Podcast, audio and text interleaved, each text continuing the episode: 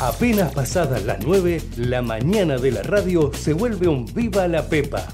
Viva la Pepa, con la conducción de Nico Yacoy, por Ecomedio. En el año 83 que hemos supido abrazar y conquistar al pueblo de la provincia y al pueblo de la Argentina. No sé quién se le pudió ocurrir ¿Ves, Kichilov, que no sabes nada? La inflación es siempre y en todo lugar un fenómeno monetario bruto. Sí, absolutamente.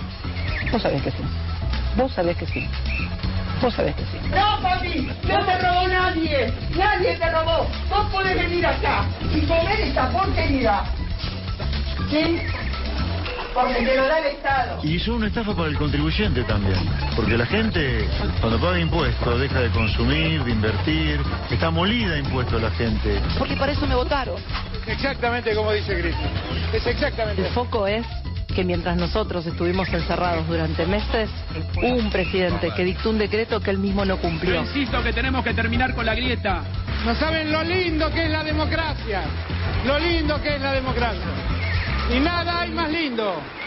Nada hay más lindo que poder escuchar al pueblo, escuchar al pueblo ese día en que el pueblo La vota. Argentina ha dicho que, que se acaba el populismo, que este es el fin del populismo y que acá viene una etapa totalmente distinta. Aprendan a escuchar, aprendan a escuchar, aprendan a escuchar, aprendan a Queremos la Plaza de Mayo y celebremos este triunfo como corresponde. Aprendan a escuchar, aprendan a escuchar.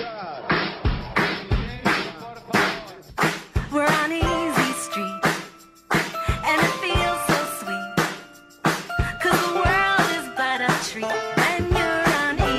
del departamento a la otra para tener la calefacción. Es un Estamos tema, acá la hablando, sí, calefacción, tal cual. sí, Así que vos optaste por la electricidad. Sí, todo eléctrico, chao.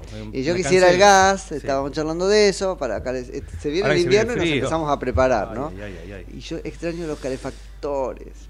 Y no puedo hacer una instalación de gas que recorre toda la casa. Y Así no, que nada. y no, Eh, tampoco la manguera colgando, eso está mal.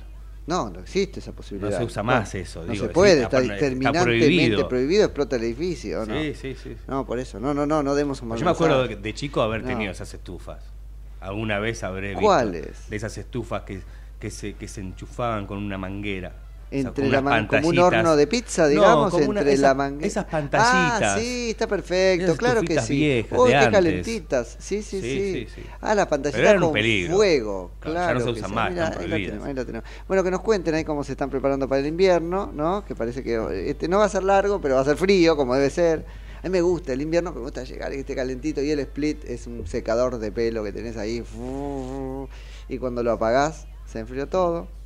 Así que nada. No, es que me agarraron acá, compré una placa y estoy tratando de que el. el- el- Ojo con los consumos de luz también. Sí, ¿eh? bueno. Ojo no, pero las placas no. Yo no noté mucho cambio. Pero quizás el split o los caloventores El y además split son un sí, peligro. probablemente el split sí. Los, lo- los caloventores son medios peligrosos también. son peligrosos y, y son consumidores, También. consumistas. Sí, sí, sí. Así que bueno. Nada, quiero que ahí le mandamos un beso a Zaira de la verdulería de al lado, porque quiero que si te van a dejar un caloventón, no una placa, es mía, no hay problema agarrarla. Ah, bueno, ahí en la verdulería. Siempre, todo va para la verdulería. Bien. Che, tengo que decir, muy buen día, muy buen día. Ocho minutos nos separan de las nueve de la mañana en la República Argentina de este jueves. Jueves. Jueves, qué lindo, primero de junio de 2023 en todo el mundo. Mi nombre es Nico Yacoy, esto viva la Pepa. En la mañana de comedios hasta las 10, Mati Urtac, muy buen día. Buen día, buen día, Nico, ¿cómo estás? Hoy, hoy poca nubosidad en Buenos Aires, Poca pero nubosidad. Pero no habías prometido está igual lluvia, medio eso fue raro. ayer. No, ayer. Prometiste y cumpliste. ayer chaparrones y, y los Sí, tuvimos. sí, los sí. tuvimos. Ahora vienen de vuelta, pero mañana. Mañana. Mm. Después te cuento bien si querés. Sí, mañana y el domingo estuve orejeando por ahí, ¿no? No, el domingo no. Ah, sí, mucha nubosidad el fin de semana, pero la lluvia, más que lluvia, chaparrones Más para el viernes a la tarde. Está muy bien. Che, ¿cómo se está picanteando, cómo se está picanteando la eh, campaña electoral? Dábamos la noticia en estos días de que Diana Mondino, que es una economista del Banco Roela, de am, las bodegas Bianchi, ¿cierto? Eh, de la Bolsa de Comercio de Córdoba y etcétera, etcétera, de la Universidad del SEMA, eh, finalmente fue elegida por Javier Mirey como primera candidata a diputada nacional por la Ciudad Autónoma de Buenos Aires. Nos preguntábamos por qué no candidata a vicepresidenta, pero hablábamos con la candidata ayer, casualmente Javier Milei a la vicepresidencia, Victoria este, Villarruel, optaron por, por este, otro esquema, nos preguntábamos por qué no por Córdoba, siendo que Córdoba es una instancia, un distrito ciertamente opositor y al cual podría, este, bueno, tender a, a ganar. Digo, Javier Milei, ganar es mucho, pero digo ganarle algunos votos a el, el PRO, porque ahí el, el, el voto opositor está sobre todo liderado por Mauricio Macri. Bueno, en fin, la cuestión es que ayer decíamos, ¿viste? Se sacó una foto en la Cancillería, suena como canciller, dijo que en el equipo de Milei si llegara a la presidencia de la Nación se va a ocupar Diana Mondino de la reinserción de la Argentina en el mundo. Ahora dijo que eh, ella por lo menos se baña y habla inglés. Es picante, Diana. Yo me baño y hablo inglés. ¿A qué se está refiriendo? ¿Y qué tiene que ver? Ni, porque se está refiriendo al, al- al canciller que tenemos. Debió decir, Bueno, a diferencia de Santiago Cafiero, yo me baño y hablo inglés. A vos no te da pinta No habla inglés. Cafiero no sabía.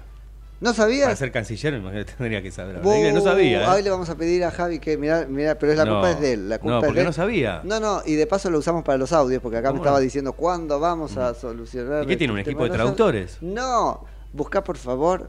eh, mira, vos ponés Santiago Cafiero hablando inglés y lo primero que va a aparecer es Santiago Cafiero balbuceando inglés en la Expo Universal de ¿dónde fue? Dubai, ¿dónde fue?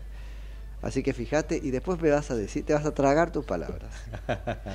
Pruebas Pero- sobre si se baña o no se baña no tenemos ni queremos tener, así No, que por eso no importa, pero sobre el inglés puedo mostrar. es muy personal. Demasiado. A veces con estar un poco cerca uno se da cuenta. Uno se da cuenta. claro. Pero no. A ver, lo cierto es que no está a la altura de las circunstancias, ni estuvo tampoco de la jefatura de este Gabinete de Ministros de la Nación Santiago Cafiero, que es una bolsa de, de- de- de- de promesas, ¿no? En cualquier caso, hubiese podido llegar a hacer algo, pero, pero tiene un acercamiento a mm, los asuntos de su despacho, en este caso las relaciones internacionales, que es absolutamente amateur, prejuicioso, ideológico, no es alguien que esté a la altura de las circunstancias poco preparado, es un, este, calificativo que desde la oposición le ha- has estado, yo la verdad este, coincido con eso. Y él con unas este, ínfulas que se cree que nació para ese cargo, digo, ahí también hay una distancia. Hay un dicho, ¿cómo era? Que lo peor de todo, ¿cómo es? El idiota con poder, ¿era eso? Bueno, acá te- estamos teniendo muchísimo de eso. O sea, digo, tomo lo del idiota porque así es el dicho, ¿no? Eh, y tenemos mucho eh, idiota con poder y así estamos. A ver, no sabía. Mm. No sabía que no sabía hablar inglés y, y- y no escuché nunca. Ay, lo vas a escuchar. Está Javi buscando, veo ahí que es un I pulpo. wish Javi. you to congratulate the United Arab Em- Emirates on organizing the first World Expo to be held in the Middle East ah, and Sí. thank you ¿Qué? in the words ¿Te gusta? Sheikh Al Nahyan for Al believing once more in the harmony of joint Ya está. work Para to prueba basta. Sí, ya- Para ya- prueba sí, botón. Después Javi busca a. Diana Mondino hablando inglés. No, mentira, mentira, bueno. En el living, el, el calefactor. Living la vida loca. No, El- desastre. Un Eh, no, desastre. yo, yo hablaría igual. Pasa que yo no soy canciller. Está muy bien, pero no sos canciller. Claro. Y no tiene que ver con que hablarías igual. Eh, Le estás pagando el sueldo a alguien que tiene que hacer esa cosa mejor que vos. Y ese es Santiago Cafiero. Ah, no, no, me, parece que no. Y de última, ¿sabés qué? Reconoces que no hablas inglés y no das ese discurso en un idioma que, que, das lástima. Porque esto trajo cola, ¿se acuerdan cuando se hizo el canchero? En el programa de, este, bueno, alguien que, que- está enferma de corrección política, ¿no? Que es este, esta chica a- a- a O'Donnell, eh, donde se terminó riendo, ¿no? De- ¿A quién era? Que le dijo cabeza de pene, ¿te acordás? No, no me acuerdo. Sí, le dijo. Bueno, Eso le por- dijo. y bueno, ahí tenés la estatura del, del, del canciller. Che, dijo Diana, entre otras cosas, Mondino, que hay que dejar de dar lástima por el mundo.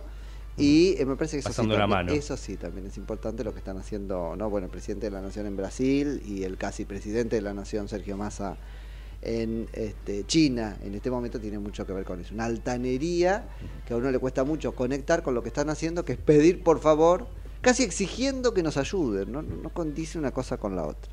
Bueno, nada, empezamos con esto porque eso, se picantea la campaña electoral, vamos a tener mucho política que llamamos agonal, no nosotros los analistas, agonal de la pelea en esta eh, etapa y vamos a, a tratar de estar asomándonos a la otra, que es la que más nos importa, que es la política arquitectónica, la de las propuestas. ¿A dónde nos llaman nuestros oyentes para hablar de cualquier cosa que quieran? Al 11 30 37 68 95, el WhatsApp de Comedios, 11 30 37 68 95. Pasaron muchas cosas, las vamos a ir tratando en el transcurso del, del, del programa, eh, pero hay otra relacionada de alguna manera con eh, mi ley y es que el eh, diputado nacional, ayúdame, lo retó a un debate, ¿cómo se llama? Eh, Tetaz, Martín Tetaz. Lo retó a un debate. eh, muy interesante porque él hizo un videíto. Martín Tetaz. eh, Uh, se viene Martín Tetaz. Bueno, el eso- videíto, no, no. Ahí fue cuando Martín Tetaz terminó de arrancar. ¿Tenemos la cancioncita? ¿Se viene Martín Tetaz? No, ya lo No, estaba no, haciendo. no lo estaba pobre. un montón. che, escúchame. No, para, para mostrar lo bueno que es.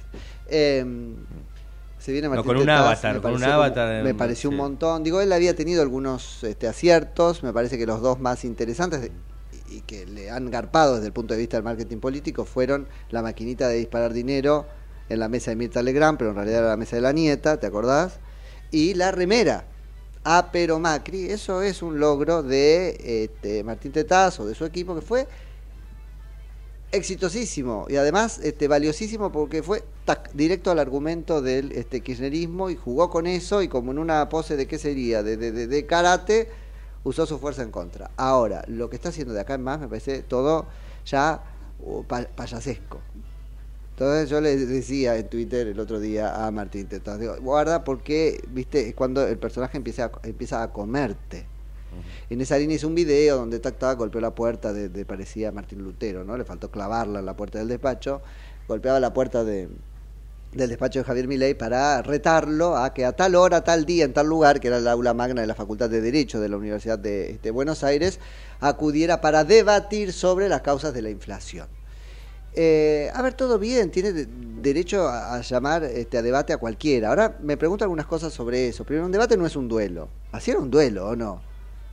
Te reto a tal hora, a tal lugar y nos vamos a este, batir a muerte. Esto es otra cosa. Es un le debate. le no faltaba el es un- totalmente. Y el padrino, el padrino lo tenía, no te cuento. Eh, no es un duelo, chicos. Es un debate, es otra cosa. Segundo, eh, las condiciones del debate se consensúan. Si bien él dejó abierto ahí la posibilidad de eh, después nos ponemos de acuerdo si venís, la realidad es que le proponía hora, lugar, mediador, tema. Así no va nadie a un debate. Es casi generar las condiciones para que el otro no venga. Segundo, se estaba colgando de mi ley. ¿Por qué razón iba a debatir? Porque son dos economistas. Y los dos se dicen liberales. En realidad, el debate productivo ahora es el debate por categorías.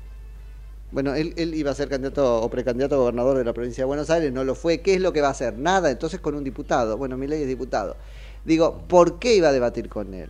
¿No? Está ahí como exigiendo una cosa que no sé si es a la que tiene derecho. Y me llamó muchísimo, muchísimo la atención eh, cómo se prestó a esto eh, Novarecio, Luis Novarecio, que fue como mediador. A ver, si a mí me convocan como mediador, puedo decir, sí, dale, voy, si están los dos de acuerdo. No voy para dejar a la manera de Ángelos la silla vacía Sí. del otro. Decís, wow, el periodismo tomando un rol que no sé si es el que corresponde, ¿no? Así que también estaría bueno que sobre eso nuestros oyentes nos escriban al 11 30 37 68 95. Llevó un espantapájaros, además. ¿Cómo? Llegó un espantapájaros y tuvo que explicar después que el espantapájaro no era Milei, no lo puso en la silla de Milei. Ah, El espantapájaro, ¿qué es? Un hombre de paja. sí. Bueno, precisamente para este, corporizar o personificar en el elemento lo que se conoce como la este, falacia del hombre de paja, que es un error en la argumentación, no me estoy escuchando más, este, que es un error en la, en- la argumentación consistente en simplificar el argumento del otro y después atacar ese argumento y no el real. Bueno, ¿qué haría las veces de hombre de paja? a ver, una denuncia que hace siempre Javier Milei, ¿no? Cuando debate con otros, en el propio argumento de Javier Milei, la idea del comunismo. Entonces, si esto sí hay que tomarlo, Martín Tetaz dice, che, simplifica mucho las cosas, Javier, cuando, por no estar de acuerdo con él, nos dice a todos, son comunistas, ¿no? Che, hacemos rafaguita de música, dos, dos segundos, nos organizamos y eh, atajamos una nota, ¿dale?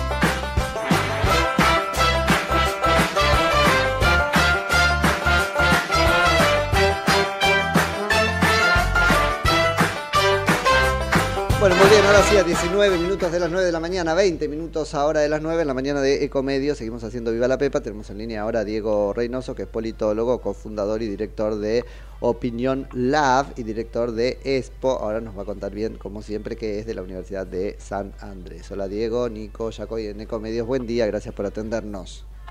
¿Qué tal, Nico? ¿Cómo estás? Buen día. Todo bien, muy bien. ¿Qué andas corriendo ya? No. No, hoy Ah. me quedé atendiendo, estoy desde las siete y media atendiendo a todos tus colegas, incluido a vos. Está muy bien. Y es lo que pasa después de que este, lanzás la encuesta cada mes, ¿no? Claro, No, cada mes no, exactamente, pero sí, sí. sí. Che, eh, te digo, contanos, contanos un poco qué es lo que después nos vamos a meter en algunas cosas que me llamaron a mí la atención, pero en términos generales, ¿qué llamó tu atención de este corte? Bueno, en contexto electoral, previo a la definición final de los competidores en las PASO, que va a ser el 24 de junio, eh, lo que tení, lo que quisimos sacar, además, bueno, de las tendencias generales, de satisfacción y demás, que después podemos charlar, eh, pero me parece que toda la atención se la lleva eh, la carrera electoral, ¿no? Entonces, un poco lo que vimos fue cómo evolucionaron las imágenes, eh, además de la satisfacción que sigue por el piso, ¿no? por Con el marcha general de las cosas, la aprobación, la aprobación del gobierno también muy baja. Este y bueno, después ya creo que todo, toda la atención se la lleva este cómo están en imagen los diferentes contendientes o potenciales presidenciables y cómo está la tendencia electoral, ¿no? En general. Nosotros venimos marcando esto, tenemos una serie de tiempo desde desde junio del 22 que venimos midiendo eh, la intención genérica de voto.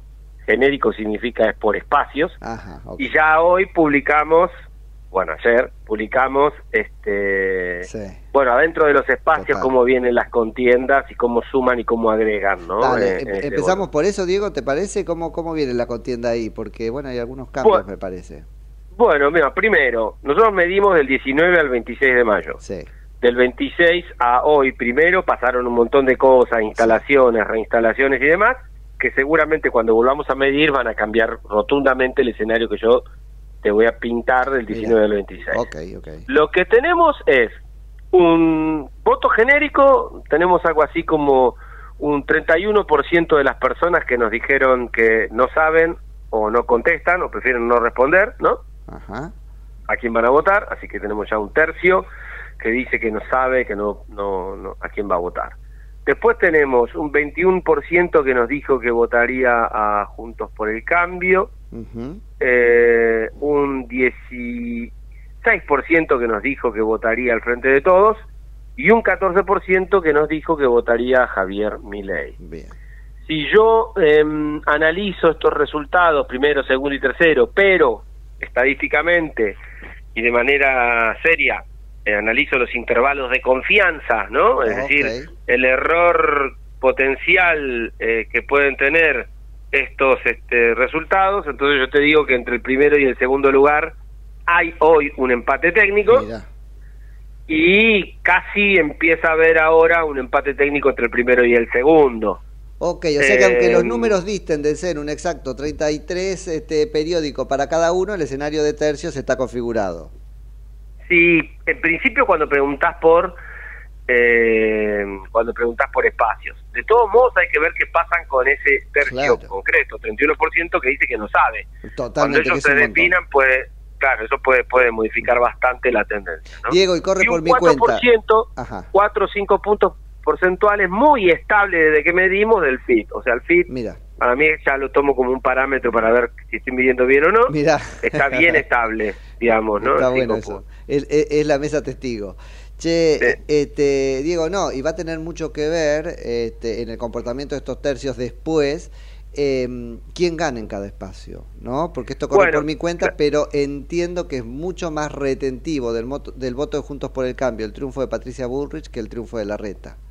Eso no lo sé. Yo, eso no sé quién No, por eso retiene digo, más co- votos. corre por mi Ah. cuenta, es lo que intuyo, pero Ah. bueno. Sí. Bueno, ahora cuando preguntamos por, em, ahora decimos, bueno, ya por candidatos, y de esta lista de 16, 17 candidatos, ¿a quién va a votar? Ahí vamos a hacer dos lecturas, ¿no? Bueno, te sumo a, me- después me comentaron que me faltó un par del FIT, pero bueno, este mm, puse a Nicolás del Caño y a Miriam Breckman, pero me estuvo faltando otro candidato a presidente Ah. que también está lanzado en estos días. Ahora no recuerdo el nombre. Es Solano. Solano, Eh, Solano, sí. Y bueno, eh, probablemente eso podría sumar un punto más, qué sé yo, al FIT, pero también está ahí entre los números que lo habíamos medido, ¿no? Tres y medio, cuatro. Eh, no saben, cuando le ponemos toda la oferta, ya se, se cae al 15 y prefieren no responder casi 6 puntos. O sea, tenemos Ah, 20, mirá. 21 puntos que nos dicen, o sea, 10 puntos menos que se definen cuando les presentan los candidatos, ¿no? Bueno, en Y, a- ter- y ahora, presentados los candidatos, ahora qué te da? Si yo tomo a todos los candidatos de Juntos por el Cambio, incluido a los que te dicen no sé, pero voy a votar a Juntos por el Cambio. Ok, o sea, ok. esta- este, este es un nuevo un nuevo insight que puse, es decir, de- dejarlos dudar, pero que me digan a qué espacio, porque puede haber gente que te diga, mira, yo todavía no sé quién me va a votar, porque hay tantos candidatos, pero seguro voto al, a uno de tal espacio. ¿no? Una duda Entonces, parcelada sería. La parcela Claro. duda, está bien. Soy indeciso entre los contendientes de mi espacio, pero a mi espacio perfecto. voto. Está. Entonces, este, eh, ahí me da, Juntos por el Cambio, trepa 29.5 aproximadamente, el Frente de Todos 22.5 y eh, Javier Milei, que no tiene interna, 16.8, algo así. Ahora no tengo los anteojos. Así que a vos te- est- está bien, está bien. Te da tercero este Milei como fuerza, probablemente este primero como candidato único. Claro, bueno, ahora cuando, eh, porque esos 29,5 de Juntos por el Cambio se reparten Claro, entre 5 o 6 candidatos y ese 22,5 del Frente de Todos también se reparte entre 6 7 candidatos. Entonces, bueno, se fragmenta mucho, mi ley no fragmenta con nadie, entonces esos 16,8 de mi ley Claro. son todos los votos que tiene los libertarios, ¿no? ¿Quién, quién gana, Diego, la, la interna entonces de este Juntos por el Cambio? Eh, Bueno, ahí todavía no hay ganador ni Ah. ganadora. Hay un empate técnico, pero hasta te diría. Galopante, eh, de cuadrito. Encarnizado. Mirá. A nosotros, la medición que, que dimos fue 10.6 Horacio Rodríguez Larreta, 10.2 Patricia Bullrich. Ah. Y con intervalo de confianza, eso es un empate. Yo no- ¿Dónde vas a no buscar la diferencia? diciendo- Diego, ¿la puedes ir a buscar eh, eh, en esto de que es Patricia Burrich la dirigente con mejor imagen, por ejemplo? ¿Eso puede hacer una diferencia cuando el No, empate pero es si así? vos no es, todos están leyendo eso, pero porque leen literal. Si yo mido Claro. de vuelta con margen de error, no hay diferencia entre la imagen que tiene Patricia Bullrich y que tiene eh, Horacio Rodríguez Larreta, sino que además Patricia Bullrich tiene más negativa que Larreta. Eh, entonces, bueno, ahí ahí hay No muchas formas estamos leyendo mal. Vos, Al- Diego, nos lo pusiste en una filmina así. ¿Qué cosa? No sesgaste, es la imagen de mayor, este, la dirigente de No, mayor sí, imagen es- es son, Patricia. son- son mis, son mis ayudantes que les encanta, que alguno debe Claro. ser más pro Bullrich que otro, Ahí y va. entonces por eso. Claro, sí, No, totalmente de bien. acuerdo. Hay empate técnico Eh, también en la imagen, ok. Tiene 35 puntos y la reta tiene 32 puntos. Si yo tengo un margen de error de 3,16, eso qué sé yo, puede ser para uno o para el otro. Obviamente, no te da un poco más de ella. Ahora, en voto te da un poco más Horacio Rodríguez Larreta que Patricia Bullrich, pero bueno, se, se, se equilibró eso. Está ¿De qué puede depender esa interna? Bueno, Manes tiene casi cuatro puntos, tres puntos y medio. Expert 1.3, eh, Morales 1.4 mm, y hay 2.4 de Juntos por el Cambio que no saben, pero que seguro votan al candidato Juntos por el Cambio, ¿no? Sí. Entonces, ahí ahí es donde se van a disputar, me parece yo, eh, muchos votos y dependiendo de cómo se inclinen, si es que arrastran el voto, los electores. Por eso la noticia de otras estos días- cuando se bajen. Claro, es la danza de conquista que están haciendo con Manes o con el, el- este, la gente de Manes en el radicalismo de la provincia de Buenos Aires, los dos grandes candidatos. Larreta y Bullrich. Ahora, Sí, si, sí, sí. si cruzamos de redil, ahí tenemos que, y decime si estoy mezclando todo mal, como siempre, este que el eh, funcionario, pongámoslo así, no sé si que mejor funciona, pero que mejor imagen tiene dentro No, del gobierno es Guado de Pedro. Guado de Pedro mejor funcionario, pero dentro del frente de todos, porque nos saltamos la interna del frente de todos. Por eso, por eso digo, saltemos, vayamos ahí.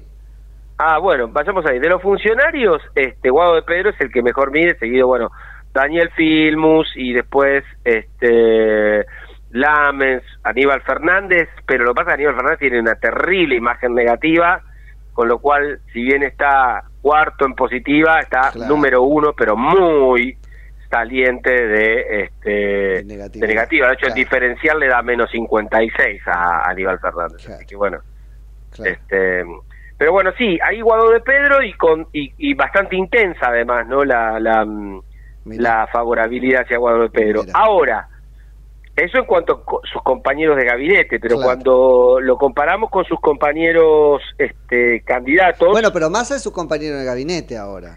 Sí, bueno, pero lo que pasa es que Massa, una cosa es el Massa ministro, otra cosa es el Massa promesa. Una cosa, el, el, el Massa este, que está gestionando actualmente, casi medio gobierno, y otra el Massa promesa. ¿Qué logro desde el punto de vista del marketing, no, de la comunicación política, esta disociación que está logrando Massa, muy parecida a la de Cristina Fernández de Kirchner, que es y no es al mismo tiempo? Sí, pero no sé si está parecida a la de ella. Ella me parece que tiene un... pasa que ella ha cultivado una base electoral tan firme y tan leal que entonces la mantiene en la escena política con imágenes, eh, con, valores de la imagen positiva importantes, ¿no? Pero Massa me parece que también tiene que ver con una trayectoria y demás, se lo ve como más competitivo. Entonces, a la hora de analizarlo como candidato, el candidato excluyente, te diría, el no candidato excluyente, pero que más eh, simpatías despierta al frente de todos, es Axel Kicillof. Mira, claro. Si él hoy fuera una interna, creo que hoy a Kisilov nadie le ganaría en una paso a Kisilov. Pero viene, resistiendo ese salto de distrito. claro. Entonces, este si Kisilov... Eh, y el segundo es Massa, ¿no? Pero ya ahí ya después están todos medios como que en 4, 3, 1, 1, o sea, muy parejos todos, ¿no? De, eh, bueno, Massa y Guado destacan, pero después vienen Scioli, Grabó, Rossi, etcétera, casi todavía no, no logran este, mover el amperímetro, como se suele decir. Perfecto. Hay un 4%, 4,5% de personas que le dicen, no sé a qué candidato, pero seguro en el FDT. Y, y entonces este me parece que acá la clave va a ser, me parece, que primero, el plan de instalación de Guado de Pedro, desde el sábado en adelante, que fue fuertísimo, nosotros llegamos a medir recién hasta el viernes, entonces no estamos capturando la instalación de Guado de Pedro, que debe estar mejorando muchísimo en números en este momento, eh, y sí, que pase si se baja Kisilov, ¿no? Y Kisilov dice mi candidato Debe estar mejorando muchísimo con el techo que tiene el frente de todos. Digo, claro, en la, la bendición, de, la bendición de Cristina tiene que servirle para algo. Eso es un poco. Claro, pero bueno, probablemente no haya una bendición explícita.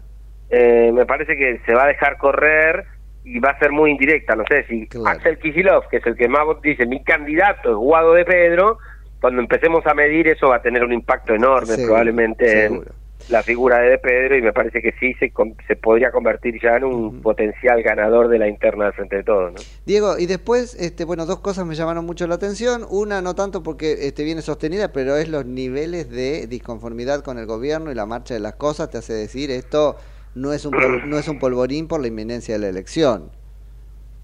Pero esto viene así desde ya hace tiempo. ¿eh? Yo te digo, en abril, por ahí de del 21, ya lo veníamos notando. Después hubo un levante, pero que nunca llegó. Por ejemplo, la satisfacción con la marcha general de las cosas, para que tengan una idea, en marzo, abril del 21 estaba en 11 puntos. Claro.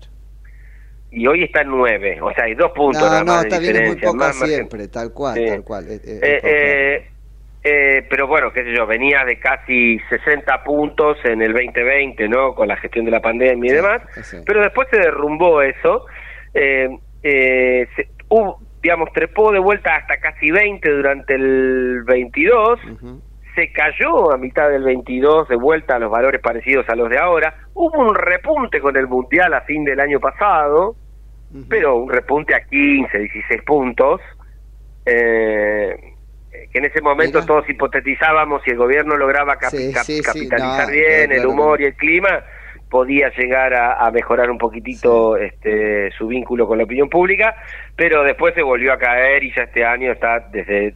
Es muy difícil pensar en algo que lo reconcilie tal cual, con, con, la sociedad en ese punto. Dos cosas, digo, medio este, rápidas, ¿no? Una que eh, tiene que ver con esta pregunta sobre en qué área de, política pública del gobierno este, ves mejor o estás más de acuerdo, ¿no? ¿Y qué es la científica? Que también es algo que se repite. ¿A quién le preguntas? ¿A los científicos o acá está? No, no, no, al- al ya público sé, en general. Ya sé, ya sé. Esto es o acá, ya sé, ya sé. O acá está haciendo de alguna manera este, mella el marketing político. Porque si vos le repreguntás a esta gente, ¿y en qué consiste la, la política con los científicos? ¿Qué te van a decir? ¿Repatriarlos? No sé, hay ahí un mito, ¿no? No, no, yo, yo soy investigador de CONICET y la verdad ah, que, es eso. bueno, no, eh, en este sentido, puedo tener o no diferencias, pero dirías, no, no ha sido una mala política la que llevó adelante el gobierno. Obviamente hay un 55% de personas que en general, en el clima general de negatividad hacia el gobierno, te dice que está insatisfecho, que le parece mal, Claro. que mal desempeño.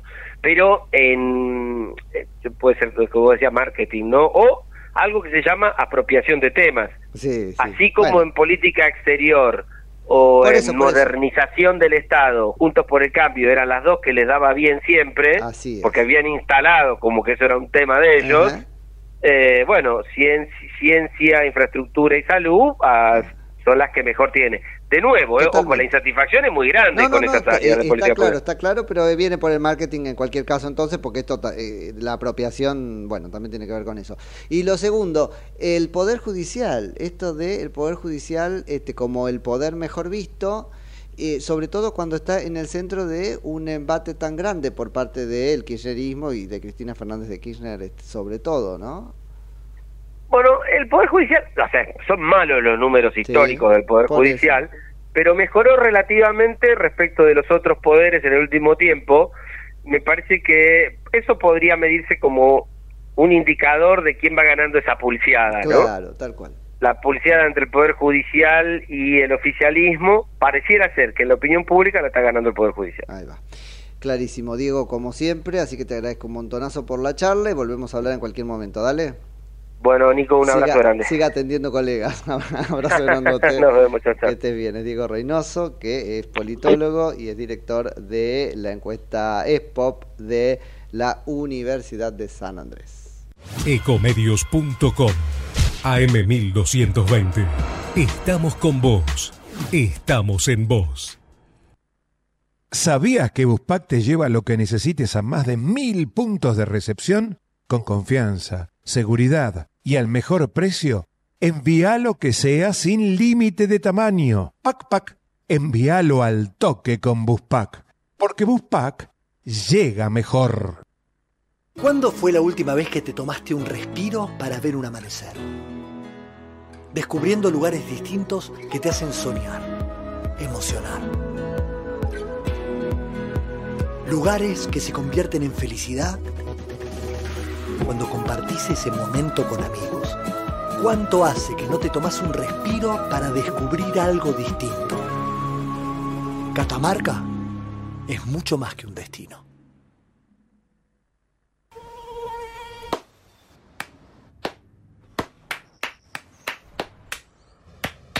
No aplaudamos al mosquito, combatámoslo en serio.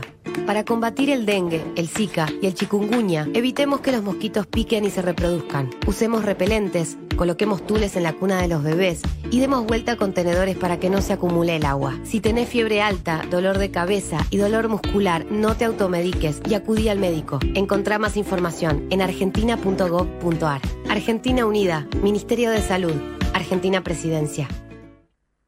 ¿Sabías que un rico y auténtico sabor de un gran espresso ya no se encuentra solo en las cafeterías gourmet? Y además, con la línea de cafeteras Oster, la preparación de tus bebidas favoritas con café son tan ilimitadas como tu imaginación. Conoce todas las cafeteras disponibles para vos en www.osterargentina.com. Venía Entre Ríos y encontrá el relax, el descanso y el bienestar que necesitas. Entre Ríos hace bien. Gobierno de Entre Ríos. Informate en ecomedios.com. Seguinos en Facebook, Ecomedios Live.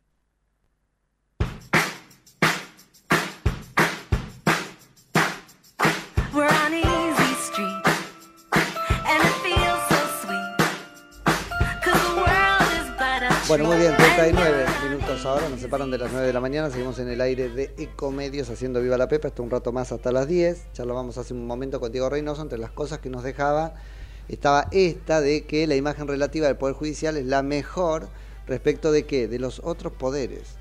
El Poder Ejecutivo, por supuesto, está en, en- en la peor imagen, viene después el Poder Legislativo, pero llamó la atención la recuperación del Poder este, Judicial en términos de percepción por parte de la opinión pública y no podíamos dejar de eh, tratarlo como una cosa que tiene que ver con esa pulseada, como decía Diego, entre qué cosa, el kirchnerismo y sus huestes en el Poder Ejecutivo y en el Legislativo, y el Poder Judicial, básicamente la Corte Suprema de Justicia de la Nación y los tribunales que investigan causas en los cuales Cristina Fernández de Kirchner va implicada. Esa pulseada la estaría en la opinión pública, vuelvo perdiendo el, el kirchnerismo, y esto me parece muy, muy importante. Ojalá sea un mensaje para los jueces, por supuesto. eh, desactivamos acá la idea de que los jueces deban este, moverse para un lado o para el otro según cambie el calor eh, de la ciudadanía, pero pareciera que hay una cierta, si querés, este, un cierto acompañamiento a los jueces valientes que se animan a juzgar. Y esto sí es importante porque después les pedimos imparcialidad a los jueces, pero en términos de lealtad, eh, ellos, bueno, ¿a, quién me conviene ser leal? ¿A un poder político que tiene armas para, por ejemplo, hacerme un jury de enjuiciamiento y sacarme del cargo? ¿O a una sociedad que después va a mirar para otro lado y no me va a bancar en esta patriada que me toca? Ojo, vos pediste estar ahí, pero no importa, esta patriada que me toca de juzgar a líderes como Cristina Fernández de Kirchner por casos de, por ejemplo, corrupción. Así que esto, por un lado relacionado con esta historia de la... Este, y por lo demás me parece que tiene mucho que ver con la credibilidad de Cristina Fernández de Kirchner y sus agentes en este momento, ¿no? Más critica Cristina Fernández de Kirchner a la Corte, más mejora la percepción pública respecto del Poder Judicial. Nunca visto. Esto habla más de Cristina Fernández de Kirchner que del Poder Judicial, me parece. No le estaría sirviendo ya a Cristina Fernández de Kirchner tanto esto de elegir a sus enemigos y construirlos, porque al fin y al cabo estaría eh, plantando ahí un condicionante para, para que la sociedad más se enamore de ese enemigo que construye que de ella. Terrible. Relacionado con esto, en el este, Senado de la Nación se reunió estos días la Comisión de Acuerdos, que es la que presta precisamente el acuerdo para el nombramiento de ciertos funcionarios que requieren de esta eh, venia por eh, disposición de la Constitución Nacional. Entre ellos los jueces, también los fiscales, también los defensores oficiales. Bueno, cuarenta y pico, 47 eh, nombramientos recibieron ayer el acuerdo en la comisión, entre ellos el de la jueza Figueroa. Y quiero detenerme dos minutos acá, porque la jueza Figueroa lo que pidió es el acuerdo para extender cinco años más su eh, carácter de jueza y como jueza de vocal de la Cámara de Casación este, Penal, que es el tribunal penal más importante del país. Y te diría el tribunal más importante del país después de la Corte Suprema de Justicia de la Nación. ¿Por qué? Porque en la reforma del 94, a los 75 años, antes se acuerdan, los, jueces duraban en su cargo mientras duraba du- su buena conducta. Bueno, a partir de la reforma del 94, los jueces duran en su cargo hasta los 75 años, si se portan bien, y después pueden ir pidiendo por este, cada cinco años una prórroga. Esto, en mi perspectiva, los ata más a la política y lo estamos viendo con la jueza este, Figueroa. ¿Cuál es la particularidad de Figueroa? Figueroa es de justicia legítima, Figueroa ha hablado este, loas respecto de Cristina Fernández de Kirchner y ha abonado el argumento de que ella es una perseguida judicial por esto de las ocho este, declaraciones indagatorias en un día de Bonadío. Eh, es una de las defensoras de la idea Lofer y ayer no se amilanó en defender estas ideas frente a los senadores de la oposición que le preguntaban, che, este, ¿vos estás de acuerdo con estas cosas? ¿Las reafirmás? Sí, las reafirmo. Y segundo, que me parece lo peor de todo, es que ella tiene cautivo, yo diría secuestrado, el voto en una causa muy, muy sensible a Cristina Fernández de Kirchner, que es la causa relacionada con Otesur y con los sauces, los hoteles, de la que fue sobreseída antes del juicio por el tribunal este, competente. Entonces, esto lo está revisando la Cámara de Casación o, sorpresa, en la sala que integra Figueroa. Qué mal, qué mal habla de Figueroa. Peor de Figueroa que del kirchnerismo que tenga secuestrado el voto mientras se está cursando el proceso para obtener el este, apoyo o acuerdo de los senadores, entre ellos los kirchneristas. Porque la verdad, ciertamente habla mejor del kirchnerismo que diga, ah, bueno, voy a pelear porque tenga cinco años más, así vota a favor de mi jefa, que de ella, que vuelvo, ruin totalmente, tiene secuestrado el voto, ah, si no me das los cinco años yo no pongo mi voto a favor. Que ojalá Dios quiera sea un voto que no haga la diferencia, porque aparentemente los otros dos votos son este, contrarios al sobreseimiento. Digo, habrá que verlo. Ella se excusó diciendo estamos dentro de los tiempos procesales, no me importa, lo tendrías que haber este, definido ya, no irte de vacaciones y, este, y, y volver sin hacer eso, pero vuelvo, no dejarlo pendiente mientras corre el proceso de este, eh, bueno, obte- obtención de este acuerdo por cinco años más. Me pareció ruin. Habla muchísimo peor, muchísimo peor de la propia Figueroa que del este, kirchnerismo. Entiendo más del kirchnerismo queriendo comprar la impunidad de su este, jefa que de Figueroa. Vuelvo secuestrando un voto de la este, democracia para obtener cinco años más en un cargo que seguramente va a pagar con otros nuevos votos beneficiando al kirchnerismo.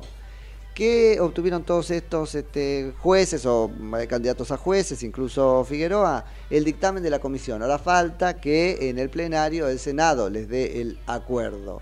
Bueno, esto lo tendría el kirchnerismo mucho más complicado, a menos que alcance un acuerdo con algún peronismo no kirchnerista. Guarda con eso, ojo con los cordobeses. ¿Dónde están llegando mensajes, Mati?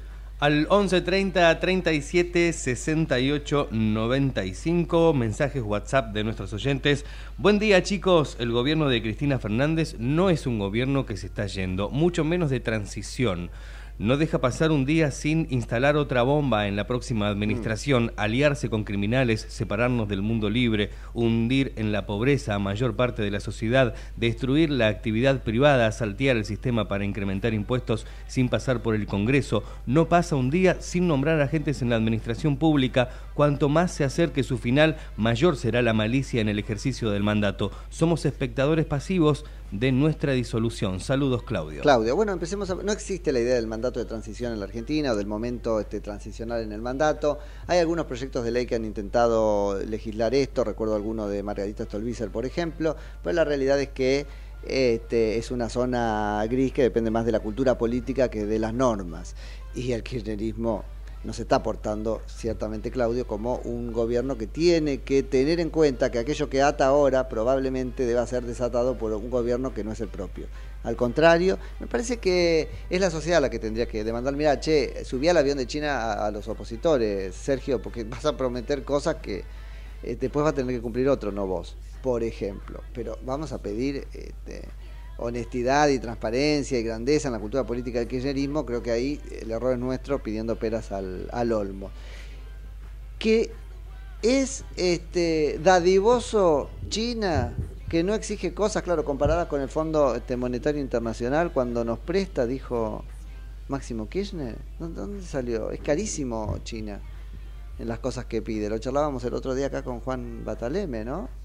Desde la base este, de, investigación aeroespacial hasta etcétera. Es carísimo China. Las pruebas que te, de vida que te pide para este, ayudarte va a venir más peligroso de lo que fue, me parece, Máximo Kirchner, porque además es un pibe que no, no, no es viajado, no tiene una apertura mental, lo llevan a China. Su primer viaje, te diría que el primer viaje de la vida, a China, con todas las ínfulas del avión presidencial y ser recibido por no sé quién, va a venir peligrosísimo, mucho más influenciado por las ideas de China y las conversaciones que tuvo ahí con nada más y nada menos que el, el Partido Comunista chino, ¿no? Así que guarda con eso. Suerte, Mati, no estarían teniendo, ¿no? Hasta ahora, en cuanto a eh, el dinero que fueron a buscar. Aparentemente no está consiguiendo más que esos casi mil millones de, de dólares con una asignación específica que es la construcción de las represas, que es una promesa por lo demás que el kirchnerismo no le ha cumplido a China, ¿no? Así que vamos a ver qué es lo que pasa, hablando de pruebas de vida. Fuera de eso, no hay mucho que este, traigan, más que aparentemente algún compromiso relacionado con lo tecnológico. Eh, vamos a ver. La puerta del BRICS la tienen aparentemente cerrada. Y de esto nos enteramos no por el viaje de Massa a China, sino por el viaje del presidente de la Nación a Brasil, cuando Lula dijo esto que querían, de que el Banco de los BRICS, que preside este, Dilma Rousseff, eh, que el Banco de los eh, BRICS les este, preste plata, pues no va a poder ser porque el banco no puede prestar en las condiciones en las que ustedes quieren, es decir, a un no miembro, etcétera, etcétera. Massa contestó desde China y dijo, bueno, en realidad es la gestión de Alberto Fernández con Lula la que fracasó, yo sigo gestionando, tuvo una reunión de como una hora y media con este, Dilma Rousseff, esto virtual, luego iban a encontrarse, eh, yo sigo negociando con Dilma. Y lo que le proponen es, escuchen esto, que Brasil aumente su cuota de participación en el Banco del BRICS, es, decir, ponga a Brasil más plata y pida, aupado a eso, un crédito para, dice, financiar sus exportaciones a la Argentina y que después nos dé ese crédito a nosotros. ¿No es más fácil empezar a hacer lo que hay que hacer? Recortar el gasto, etcétera, etcétera, que estos galimatías, que entiendo que algunos países lo hicieron con el Banco de los BRICS para saltearse sus propias este, reglamentaciones, pero la verdad ya suena a mucho. E, esta vocación y, que está muy presente en Sergio Massa, ¿no? De eh, esta capacidad de hacer cualquier cosa, el galimatías que sea para... Bueno, ¿por qué no usas esa potencia para hacer lo que hay que hacer y defender este, a, la Argentina desde lo profundo, ¿no? desde lo sólido, que sería contestando a los problemas reales que tenemos en vez de este, orillarlos, ¿no? Con toda esta parafernalia que en realidad este, luce más a fuegos de artificio. ¿Cuántos? 50 minutos de las 9, ¿cómo son los teléfonos? 11 30 37 68 95, nuestro WhatsApp. Che, nos vamos a, a Brasil, pero en realidad a Venezuela. Nos vamos a Venezuela por el viaje de Alberto Fernández a Brasil, donde entre otros se eh, reunió con, con Nicolás Maduro y eh, ahí mismo, eh, sí, le dio un espaldarazo, porque terminó un poco pidiendo el fin de los embargos y esto implica subirse a lo que había sido antes el espaldarazo de eh, Lula. Así que tenemos en línea ahora a Pedro Urruchurtu, ahora me dirá si este, pronunció bien su apellido, que es coordinador de Asuntos Internacionales de 20 Venezuela. Hola Pedro, Nico Yacoy en Ecomedios, buen día, gracias por atendernos. Hola, ¿qué tal? Buenos días. Un gusto poder conversar con ustedes. Muy bien, Pedro, igual para nosotros. Bueno, contanos un poco qué, qué este, lectura hacen desde Venezuela de este viaje de eh, Maduro a Brasil y de cómo fue acogido por algunos de los líderes este, de Latinoamérica, por ejemplo Lula y Alberto Fernández. Sí, bueno, yo creo que esto forma parte, esta, esta movida del régimen venezolano forma parte de una operación de normalización y de, y de eh, blanqueo de, de su naturaleza, bueno, autoritaria, criminal, por parte de algunos de sus aliados en la región, entre ellos Brasil, por supuesto, Argentina y algunos otros que, que han decidido eh, reinsertar al régimen a pesar de, de las denuncias que tiene por, Claro. por violaciones a los derechos humanos y su dinámica, han decidido reinsertarlo dentro del, deba- del debate regional como si fuera un actor político más y como si no hubiera hecho lo que ha hecho. Obviamente muy peligroso, obviamente bajo una narrativa, insisto, de, de propaganda que, que al final es de normalización, de que el país está mejor, de que el régimen no es tan autoritario como se piensa y bueno, basta con ver las declaraciones y la manera en que el propio presidente de Brasil eh, trató ¿no? a, los funcionarios del régimen venezolano a lo largo de la visita de Estado que, que se dio, ¿no? Y, y eso obviamente es el propósito del régimen venezolano, ganar tiempo y legitimidad. Claro. Eso, eso está, este, e- está clarísimo. Eh, ¿Te sorprendió entonces la actitud de la calle Pou, por ejemplo, o aún del presidente Boric de Chile? Mira, yo, yo creo que lo interesante es que se reafirmaron posiciones como la del presidente de Uruguay, la calle, también por supuesto incluso el presidente de Ecuador, es decir, los aliados que naturalmente hemos, encontrado en los últimos meses y que son los últimos, digamos, son los remanentes democráticos o digamos de centro derecha que existen en la, en la, en la región, ¿no? Y que obviamente han fijado posición. Obviamente el pronunciamiento del presidente Boric también es muy significativo Sí. porque desde la sensatez al final eh, y por una realidad que él está viviendo en su propio país con los migrantes venezolanos, entiende perfectamente que, que, que no se puede ocultar el sol con un dedo, como dijo la calle Po, pero además... eh, Y por eh, Bachelet, capaz, ¿no es cierto? Por, por, por haber este, estado Bachelet implicada en el informe y todo eso, y hay como una, una tradición claro, claro, chilena, ¿no? ¿no? Y, y sobre todo, y sobre todo porque es un actor de la izquierda, aunque es una Bueno, izquierda, por sí. supuesto, algunos tildan de más progresista, lo que sea, pero al final forma parte del club Sí, de los gobiernos de la izquierda y del giro que ha, que ha sufrido la región desde el punto de vista ideológico y que un referente hoy de la izquierda, digamos, juvenil, más moderna, como él venga y diga, eh, le responda a Lula y, y contradiga a Lula con respecto a, a sus terribles declaraciones alrededor de la idea de que lo que ocurre en Venezuela es una narrativa construida Sí. y un prejuicio, pues creo que es muy significativo y también sacude a las bases de la propia izquierda que hoy considera el régimen venezolano como al de Nicaragua y al propio régimen castrista cubano como regímenes tóxicos, ¿no? Entonces yo creo que es importante desde luego el debate que se dio alrededor de esto y, y- y bueno, eso es lo que vamos a estar viendo en los próximos meses, esta, esta tensión entre normalizar al régimen venezolano y ser muy firmes en lo que han sido sus delitos y, y la posición de presión hacia ese régimen. ¿Vos estás en Venezuela o dónde? Sí, En Venezuela. en Venezuela. Ok. ¿Qué, qué este, narrativa hicieron los medios de comunicación de esto? ¿no? Como un apoyo, un espaldarazo al este, régimen, al líder. ¿Qué, qué, qué contaron o nada? Bueno, recuerda que en Venezuela la censura es una política de Claro. Estado y recuerda que los medios libres prácticamente no, No existen, al menos los grandes medios. Obviamente quedan los medios digitales, quedan, quedan muchos portales y sitios web independientes, digitales que sí están dando esa pelea y que luchan contra la censura y que se han convertido pues en, la, en los vehículos para defender la verdad y para mostrar lo que ocurre. Obviamente, si uno ve los canales del, del Estado, los canales del régimen, pues esto lo vieron como un, gran- una gran- un gran regreso del régimen al- a, la, a la escena internacional y obviamente un estadista, etcétera, etcétera. Pero la realidad es que los medios digitales y los medios independientes se ocuparon de, de, eh, narrar lo ocurrido y de mostrar, entre otras cosas, el ataque que sufrió la prensa brasileña por parte del equipo de Sí, seguridad del régimen, eh, obviamente la- lo- los discursos de los aliados, eh, de los presidentes aliados de la causa democrática venezolana. Pero bueno, al final, gracias a los medios independientes pudimos enterarnos de lo que realmente ocurrió, a pesar de esta operación de blanqueamiento que ocurrió. Sí. Y bueno, y también decir que gracias a la propia prensa brasileña que, que creo que fue bastante eh, dura, firme con lo que ocurrió y que incluso la propia prensa y periodistas de izquierda condenaron la actitud de Lula frente a- al régimen venezolano porque no se puede negar lo que, lo que ocurre en Venezuela como lo hizo eh, Lula. Que como yo lo he dicho, por cierto, esto no es nuevo, es decir, el propio Lula decidió ponerse del lado de Putin y del Sí, lado de la bueno. región decidió ponerse del lado del régimen venezolano. Entonces claro. ella escogió un lado porque él sabe perfectamente que, que lo que ocurre en Venezuela, él sabe perfectamente los informes que se han levantado con respecto a crímenes de lesa humanidad. Por lo tanto, bueno, el presidente de Brasil ya tomó una decisión, Ahora, él lo- escogió un sí. lado.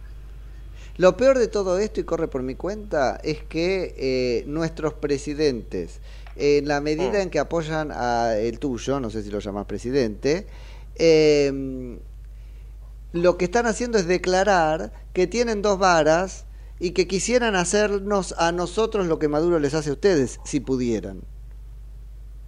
Sí, el, el mensaje es terrible porque, porque al final, en efecto, hay una doble vara. eh, para estos regímenes pareciera que hay dictaduras buenas y dictaduras malas. Para los gobiernos de, de izquierda de la región hay dictaduras buenas y dictaduras malas. Para ellos todo lo que ocurrió en los 70 es lo malo, pero no lo que ocurre hoy en el siglo XXI. Ni siquiera en los que es 70. incluso igual o peor. Es Bolsonaro, bueno, es Macri, 70 como- es la claro, calle Po, claro, pero cualquier digo, cosa. Claro, claro, cualquier cosa que sea distinta a ellos es lo malo, pero para ellos lo que ocurre, lo que ocurre hoy eh, en, en el caso de Venezuela, de Nicaragua y de Cuba es una operación, eh, un prejuicio, una narrativa construida, un ataque, es decir, es el descaro de esta gente. Ahora, yo lo que creo que acá, a, a ver, a mí no me sorprende que estos gobiernos hagan lo que están haciendo porque ha sido históricamente su, Sí. su manera de actuar en la política. Lo que creo que los que al final se les cayó las, la, la, eh, o están decepcionados, se les cayó la ilusión, las esperanzas de aquellos que le daban un voto de confianza a esta nueva era del presidente Lula, cuando Sí. decían Ah, bueno. que bueno, ahora Lula iba a ser un hombre integrado al mundo con un- en un contexto diferente, al contrario, está haciendo peor que Pero una falta de visión porque- absoluta de una Latinoamérica este, ideologizada, Sí. porque no podés pensar en Lula. Así es. Además, el recorrido de Lula, realmente. eh, Yo no voy a juzgar el voto de la gente, pero no podés, Sí, ¿viste? Es como, sí. bueno, nosotros votamos a Alberto Fernández, ¿no? Así que es un Sí, poco por ahí. sí. Ahora, yo tengo una diferencia, me parece que sustancial, y se me acaba el programa, en esto que decís de la narrativa. Yo creo que ellos saben que lo que está pasando ahí es una dictadura y que viola derechos humanos. Obvio. Lo defienden porque quisiera, por ello digo Alberto Fernández, Cristina Fernández de Kirchner, este, el propio Lula, lo defienden porque si pudieran y los dejáramos, ese sería el régimen que implantarían en cada uno de estos países. Y lo de la narrativa es, no es que es un cuento y que es mentira. Ellos consideran que la realidad se agota en la narrativa y gana el que Claro. impone el cuento. Y lo que está diciendo es, venimos perdiendo en el cuentito que contamos. Mm. Pero- Totalmente, totalmente, ¿no? Y, y que además se les hace muy difícil. O sea, a ver, la realidad, y tú, tú creo que acabas de dar en el clavo, llega un punto que no les importa. No Es les decir, importa. No les importa decir cosas como esta. O sea, lo que dijo Lula es una aberración, sin duda alguna. Y no le importa, él sabe lo que está diciendo. Él sabe Mira. perfectamente que en Venezuela se tortura en tiempo real mientras él decía que era una, una narrativa construida. Él lo sabe perfectamente. Claro. Y obviamente no le importa. Porque Y lo que a él le duela que viene, que viene ganando, lo que a él le duele es que venga ganando la descripción de eso como una tortura y no como una caricia, un cariñito o qué sé yo, que es, lo que consiste. sí. Acaban de reunirse en La Habana, en Cuba, este, expertos en comunicación y llegaron a esta misma conclusión, a que el problema es que el cuentito lo están ganando los otros. Hasta ahora lo habían ganado Así ellos. es. Eh, me parece Así que eso es es. grave. Pedro, me quedo sin programa, pero este, gustosísimo haber hablado con vos y seguro repetimos en cualquier momento. No, gracias a ustedes por la oportunidad y estamos en contacto. Y le mandamos un abrazo a Sari Levi, que es este, la amiga en común que nos pasó tu Así contacto. Dale. Así es. Abrazo Dale. grandote. Es Pedro igual. Urruchurtu, que es coordinador, les contábamos, de Asuntos Internacionales de 20 Venezuela. Y ahora 20 Matu, Mati, ahí viene entrando, está muy bien. Este, y medio que nos vamos nosotros, porque son las 10 de la mañana, Mati. Sí, 10 de la mañana, llegamos, llegamos al final de este jueves. Yo trabajo con una Matu a la noche, entonces ¿Sí? se me confunden. La Matu de la noche y el Mati Bueno, del día. pero Matu también me, me han dicho. También te pueden También decir. me pueden Estamos. decir Matu, no hay problema. Che, ¿nos vamos? Nos vamos. Nos vamos, Javi. Buen Muchas jueves. gracias. Lo mismo a ti, a toda la audiencia. Y seguimos hasta mañana, a las 10 de la mañana. No a las 9, a las 9. Chau, chau. Chau.